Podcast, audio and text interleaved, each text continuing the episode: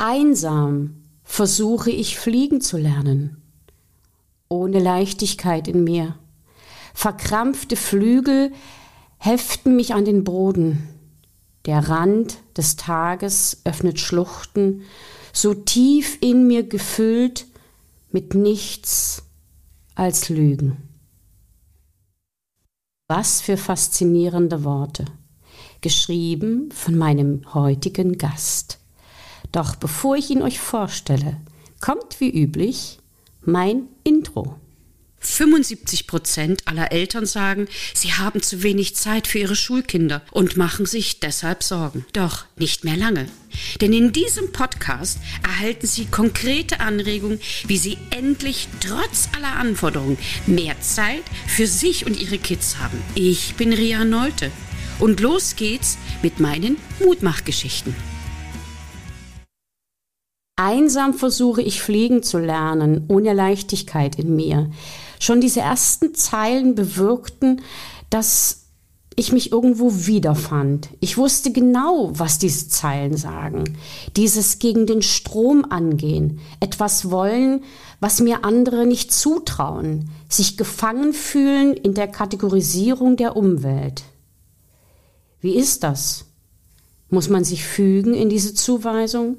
Die andere uns geben, Freunde, Schulkameraden, Erwachsene, Lehrer. Was ist, wenn zum Beispiel die Schullaufbahnempfehlung in Klasse 4 bzw. 6 falsch ist? In vier Bundesländern sind diese durch den Lehrer ausgesprochen verbindlich. In Sachsen, Bayern, Thüringen und Brandenburg. Was, wenn Lehrer falsch liegen? Bei einer Weiterbildung vor nicht allzu langer Zeit im Zusammenhang mit kreativer Unterrichtsgestaltung stand diese junge Frau vor mir.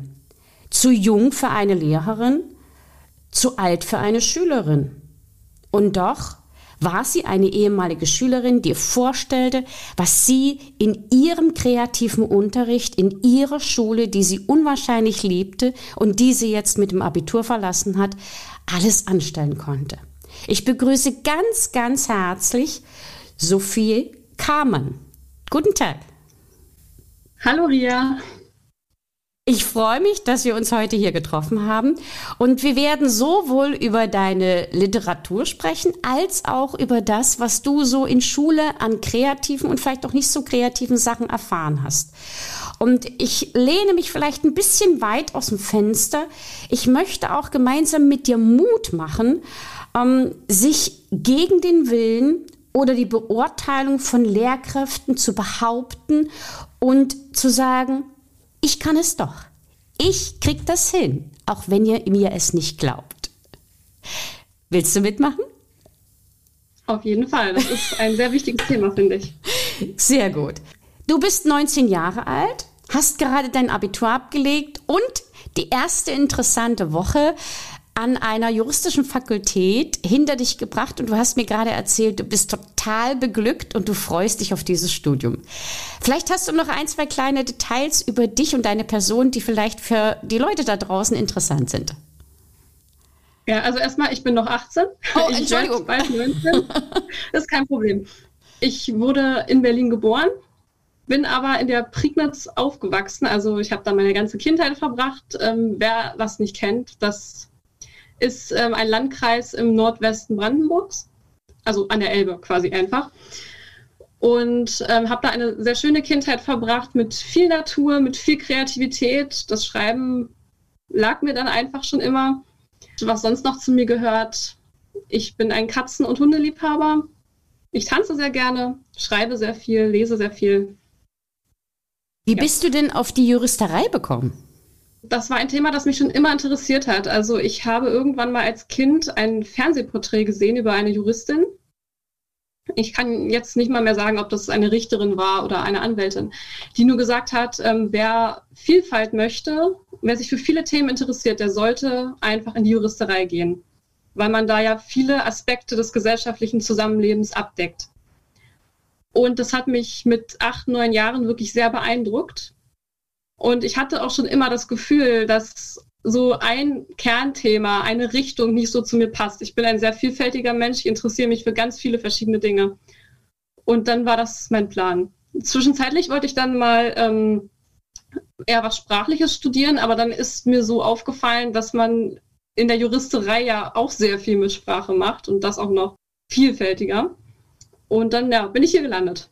Sophie, du hast eine besondere Affinität zu Worten, hast du mir gerade erklärt oder erzählt. Die ersten beiden Zeilen oder die ersten Zeilen, die ich vorgelesen habe, stammen von dir. Es wird deutlich, dass du unwahrscheinlich gut mit Worten umgehen kannst und sie sind symptomatisch, denn Fliegen ist eine sehr wichtige Metapher für dich und spielt in deinem Leben, so wie du mir das erzählt hast, eine sehr große Rolle. Doch dein Weg bis hierher, der war sehr, sehr steinig.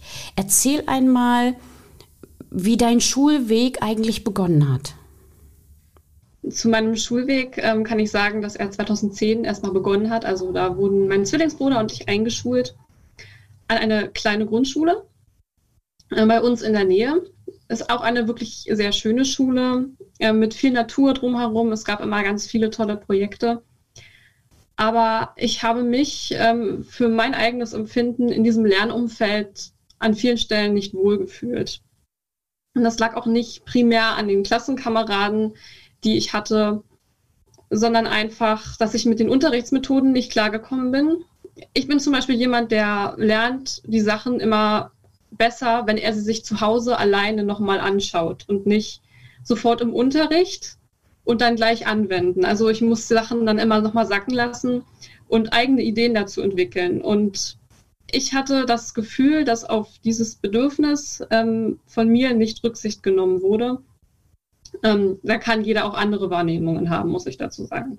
Mein Zwillingsbruder lernt zum Beispiel auch ganz anders als ich. Er ist damit stückweise besser klargekommen und es soll jetzt kein persönlicher Angriff sein gegen die Schule oder gegen bestimmte Personen. Aber ich habe mich nicht wohlgefühlt, nicht ähm, aufgenommen gefühlt. Und das hat dann auch das Selbstwertgefühl gemindert über die Jahre. Sechs Jahre lang war ich in der Grundschule. Und dann geht es ja darum, dass man die Empfehlung bekommt im Land Brandenburg auf eine, also auf die nächste Schule zu wechseln. In meinem Fall wollte ich eigentlich aufs Gymnasium oder mein Bruder und ich wollten aufs Gymnasium. Da gab es aber ein paar Probleme, diese Empfehlung zu bekommen. Und durch das Intervenieren unserer Eltern hat das dann auch geklappt. Aber ich hatte trotzdem durch ähm, Einreden manchmal so das Gefühl, okay, hast du dich jetzt überhaupt für das Richtige entschieden? Denkst du wirklich, dass du das schaffst, wenn alle denken, dass du es nicht schaffst?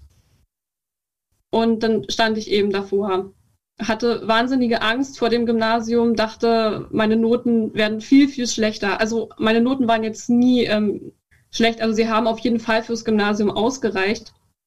Aber es wurde einem eben signalisiert, Stück weit, oder es kam mir so vor, dass mir signalisiert wurde, sobald du aufs Gymnasium gehst, werden deine Noten viel, viel, viel schlechter und du hältst nicht lange durch.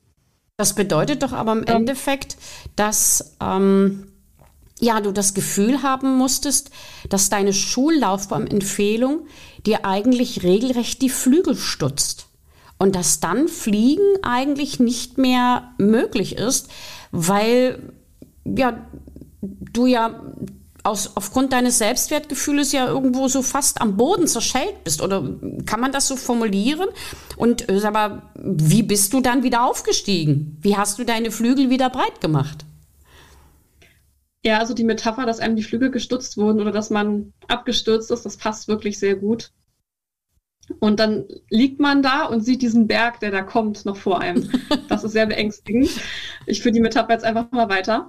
Ja. Ähm, und dieses Alte dann hinter sich zu lassen, das war auch schwer.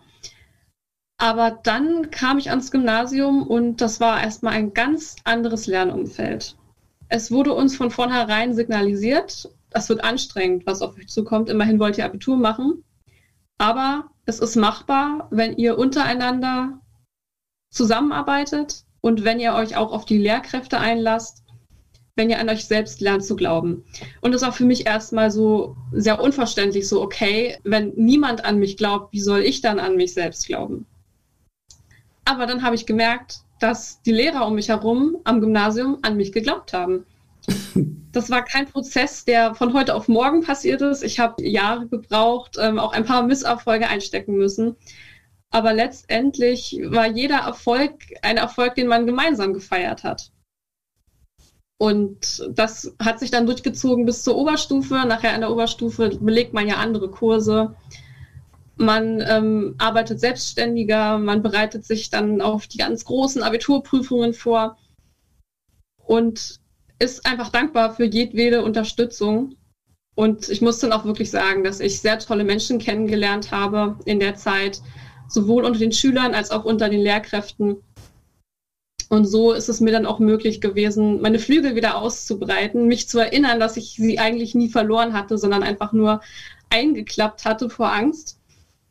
Und dann konnte ich wirklich abheben, äh, mein Abitur so machen, wie ich es immer wollte, mir den Studiengang raussuchen, den ich eigentlich immer machen wollte. Also erst einmal herzlichen Glückwunsch zu deinem sehr guten Abitur.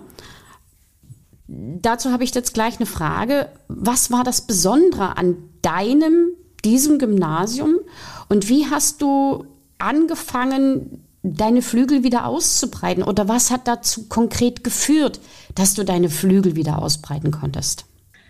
Zu meinem ehemaligen Gymnasium ist erstmal zu sagen, dass es ein recht kleines Gymnasium ist. Also ich schätze mal, so im Durchschnitt sind es 400 bis 500 Schülerinnen und Schüler.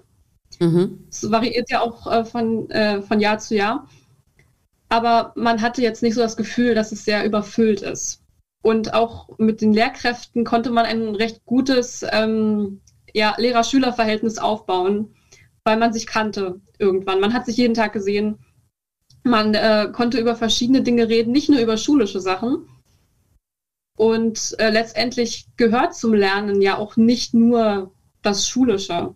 Man ist, man verbringt wirklich viel Zeit in der Schule, aber es ist dann auch manchmal schön, äh, private Dinge zu teilen und nicht immer nur über das Gleiche zu reden. Fächer, die mich da zum Beispiel auch maßgeblich beeinflusst haben, war einmal der Deutschunterricht ähm, mit einer Klassenlehrerin, die ich sehr lange hatte, weil ich ja schon immer diese Affinität zum äh, Wort hatte, sowohl geschrieben als auch gesprochen. Und da konnte ich das so ein bisschen ausleben, eben auch bezogen manchmal auf Gedichte. Ich durfte manchmal wirklich Gedichte im Unterricht schreiben dann darstellendes Spiel. Ich weiß nicht, ähm, inwieweit diese, diese Form des Unterrichts bekannt ist, aber es ist fast wie ein Theaterkurs eigentlich. Ich war mal DS-Lehrerin. Ach so, ja, dann weißt du ja, was das ist. ja, ich sage immer, das ist Theater vor, auf und hinter der Bühne. Für alles sind die Schüler verantwortlich. so ungefähr. Ja, genau. Richtig. Und ich habe natürlich angefangen, ähm, wie alle anderen, die in diesem Kurs drin waren, ähm, erstmal die Stücke zu spielen. Aber dann wurde mir die Möglichkeit eröffnet, auch selber welche zu schreiben, eigene Geschichten zu entwickeln oder aus Vorlagen meine eigene Version zu basteln. Ich habe cool. zum Beispiel ähm, mit Märchen auch mal angefangen. Und da habe ich wahnsinnig viel Spaß bis heute. Äh, also ich äh, arbeite auch immer noch mit dem Kurs dar Darstellen des Spiels zusammen.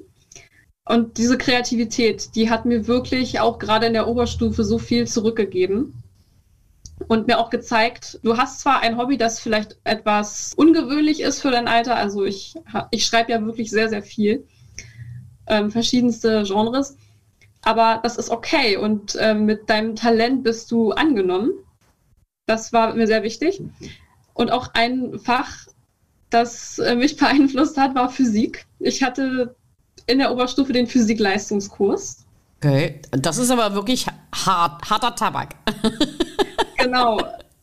Ähm, das ist ja ein Kontrast zu den bisherigen Fächern. Ja. Aber auch das war gut, dass man diesen Weitblick hatte und sich auch mal mit Themen beschäftigt hat, die auf den ersten Blick überhaupt nicht poetisch sind. Aber daran dann eine Poesie zu finden, ist auch sehr interessant. Ich habe manchmal Gedichte über physikalische Themen geschrieben, alle ziemlich zum Lachen gebracht damit, aber ähm, das ist eben auch ein Aspekt. Ja. Und gerade weil ich mich daran getraut habe, Physik-Leistungskurs äh, zu machen, das hätte mir früher in der Grundschule oder in Grundschulzeiten auch niemand zugetraut. Das war dann für mich auch nochmal so ein Kernpunkt, allen zu zeigen, was eigentlich in mir steckt.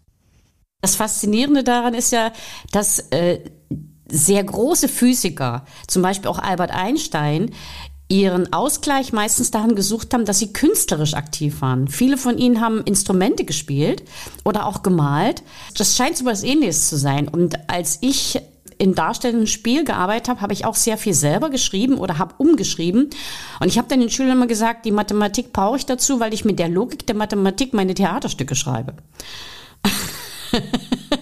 Und Mathematik ja. und Physik sind ja doch sehr eng miteinander verwandt. Also kann ich mir sehr gut vorstellen, wie du äh, das genossen hast, sag mal, diese innere Logik und diese innere Klarheit dann auch in deine, in deine sprachlichen Möglichkeiten zu bringen.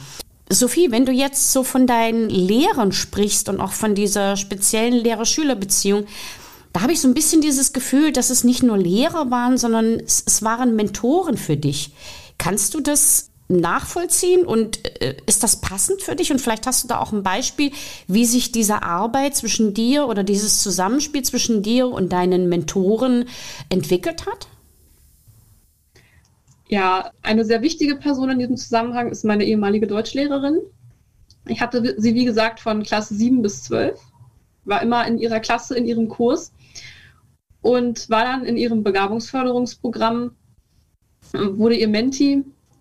Und ich habe ihr dann eben immer viele Sachen, die ich so geschrieben habe, gezeigt. Sie hat mir dann Anstöße gegeben zu Projekten. Sie hat mich auch in den Club der Roten Dichterinnen, also einen kleinen Literaturverein, okay. ähm, quasi eingeschleust. Also sie hat mir gezeigt, dass es den gibt und gemeint, ja, vielleicht bewirbst du dich da einfach mal, guck doch mal, ob du da reinkommst. Sie hat mir wirklich gezeigt, wie vielfältig das außerschulische Angebot ist ähm, zum Thema Sprache, zum Thema Literatur, was ich vorher auch nicht wusste. Ich habe mhm. mich dann immer mhm. so gefühlt, okay, du hast dieses Interesse, aber eigentlich interessiert das niemanden. Aber dann habe ich gemerkt, okay, es interessiert doch ziemlich viele Leute. Und sie hat mich eben ähm, auch ermutigt, nicht nur Lyrik zu schreiben, sondern auch Prosa. Deswegen ist auch diesen Sommer mein Prosadebüt entstanden, beziehungsweise nee, es ist nicht entstanden, es ist erschienen. Zugvogelstimme heißt das und beschäftigt sich mit meinem Aufwachsen, meiner Kindheit und Jugend in der Prignitz, die vielleicht etwas anders abläuft als die Jugend im Rest von Deutschland. Und ansonsten sehr wichtige Mentorinnen für mich ähm, ist zum Beispiel meine ehemalige DS-Lehrerin. Ich arbeite ja immer noch mit dem DS-Kurs zusammen bis heute. Dann mein Physik-Leistungskurslehrer, der natürlich auch wusste eigentlich vom Hause aus, bin ich keine Physikerin. Ich würde mich auch nicht als äh, so jemanden bezeichnen. Aber er war sehr geduldig mit mir, hat mich auch immer ermutigt und am Ende hat das ja alles wunderbar äh, funktioniert. Und wen ich auch noch aufzählen muss, auf jeden Fall, ist mein Zwillingsbruder. Der war mit mir zusammen im Physikleistungskurs. Und ich muss sagen, dass er und ich uns wirklich sehr gut ergänzen, was das angeht. Er ist so der Mathematiker, Logiker. Ich bin die Schriftstellerin, äh, der Freigeist. Und äh, ich glaube, wir waren da miteinander einfach in einem sehr engen Verhältnis und sind es immer noch. Ja, das sind jetzt mal so wie vier Personen, die ich eigentlich nennen kann. Aber natürlich hat jede Lehrkraft, die ich kennengelernt habe, irgendwie einen Einfluss Spuren hinterlassen. Ja, genau, genau. Mm, Sophie, wir kommen jetzt zum Abschluss unseres Interviews. Ich bin fasziniert von dieser klugen, jungen, starken Frau. Ich sehe dich ja. Man spürt das immer schon, dass da so eine gewisse Verbindung da ist, auch wenn dann im Podcast nur die Stimmen zu hören sind. Hast du vielleicht zwei oder drei kleine Tipps für die jungen Leute da draußen, die jetzt noch mitten im Schulalltag stecken und vielleicht ihre Flügel auch zusammengeklappt haben oder vielleicht gerade dabei sind, sie zusammenzuklappen? Und vielleicht kannst du noch ein bisschen was erzählen, wie du dir dein eigenes Leben so in drei bis fünf Jahren vorstellen könntest, wie sich das weiterentwickeln könnte. Ja, erstmal ein wichtiger Tipp an alle, die gerade zuhören gebt euch selbst nicht auf und behaltet eure Leidenschaften. Wenn ihr der Meinung seid, dass ihr Sachen gut könnt, dann, aber wenn andere der Meinung sind, dass das nicht wertvoll ist oder dass das nicht gebraucht wird, dann macht es trotzdem, wenn es euch wichtig ist und vertraut vor allem in den Prozess. Bei mir hat das auch jahrelang gedauert, bis ich mich so getraut habe, auf die Bühne zu gehen. Aber am Ende habe ich mich getraut. Und das ist wichtig, das im Auge zu behalten, dass Sachen nicht von heute auf morgen passieren. also und ein weiterer Tipp ist zum Beispiel, dass man Pläne macht, dass man sich realistische Ziele setzt. Das mache ich momentan auch. Also ich plane, dass ich ja in vielleicht schon zehn Semestern, also knapp fünf, sechs Jahren mit meinem Studium, mit meinem ersten Staatsexamen fertig bin. Möchte dann auf jeden Fall ins Referendariat und ähm, auf das zweite Staatsexamen hinarbeiten. Und dann muss ich mal schauen, in welche Richtung ich äh, gehe. Ich möchte mich da auch jetzt noch nicht so festsetzen, weil man mit Jura ganz viel machen kann. Und ich auf jeden Fall finde, dass, weil ich ja gerade so vielseitig äh, interessiert bin, auch im Bereich Medien ganz viel machen kann damit, selbst wenn Pläne jetzt anders laufen sollten, als ich sie mir jetzt ausdenke. Das Wissen, das ich hier erlange, kann mir niemand mehr wegnehmen. Das werde ich immer gebrauchen. Das ist mein nächster Tipp. Sagt euch immer wieder, wofür ihr das macht. Und wenn sich kurzfristig Änderungen ergeben, dann steckt den Kopf nicht in den Sand, sondern segelt einfach eine Kurve. dann, ja, behaltet auf jeden Fall immer den Kontakt zu den Leuten, die euch wichtig sind. Die euch dann daran erinnern, wenn das mal mit dem Kurvefliegen nicht so klappt, wie es eigentlich geht. Es ist wie beim Skifahren, Kurven muss man lernen. Manchmal geht es linksrum besser als rechtsrum, aber auch rechtsrum kann man lernen. genau. If nothing goes right, go left. Richtig. Und äh, ich habe ja vor kurzem auch eine sehr große Herausforderung wieder ins Haus geflattert oder flattern bekommen. Um, ähm, und da gab es auch so eine Situation, wo ich so ein bisschen traurig war und dachte, Mann, jetzt habe hab ich schon wieder so ein Problem an der Backe. Und dann sagte jemand, du pass mal auf. Das Leben spielt immer für dich. Du weißt bloß im Moment noch nicht genau, warum. Und genau das ist es, ja. ja? Und äh, man kann aus jeder Herausforderung etwas lernen. Es wird immer wieder einen Morgen geben, es wird immer wieder äh, neue Möglichkeiten geben. Ja, irgendwann wird es uns nicht mehr geben, aber dann wird es das geben, was wir hinterlassen. Und dann bedanke ich mich ganz, ganz herzlich bei dir. Freue mich, dieses Interview geführt zu haben.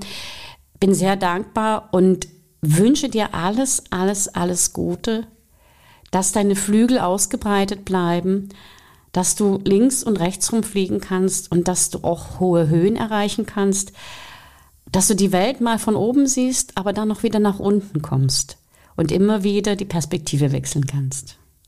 Ich möchte dich einfach bitten jetzt zum Schluss, dass du diese wunderbaren Zeilen vom Anfang zu Ende bringst. Sterne. Einsam versuche ich, fliegen zu lernen, ohne Leichtigkeit in mir. Verkrampfte Flügel heften mich an den Boden. Der Rand des Tages öffnet Schluchten so tief in mir, gefüllt mit nichts als Lügen. Doch da stehst du und sprichst mit dem Wind, als wäre er dein Freund. Du kennst seinen Weg nicht und vertraust ihm dennoch ganz. Du zeigst mir, dass es mehr gibt als den Kampf und dass zu schweben bedeutet, sich selbst loszulassen, ohne sich selbst zu verlieren. Der Himmel leuchtet nachts viel schöner, wenn wir gemeinsam fliegend seine Sterne sind. Danke, Sophie. Gerne. Und das war sie schon wieder. Die extra Portion Mutmachgeschichten. Und wie immer, ich freue mich auf Ihre Rückmeldung an podcast.rino-story.de.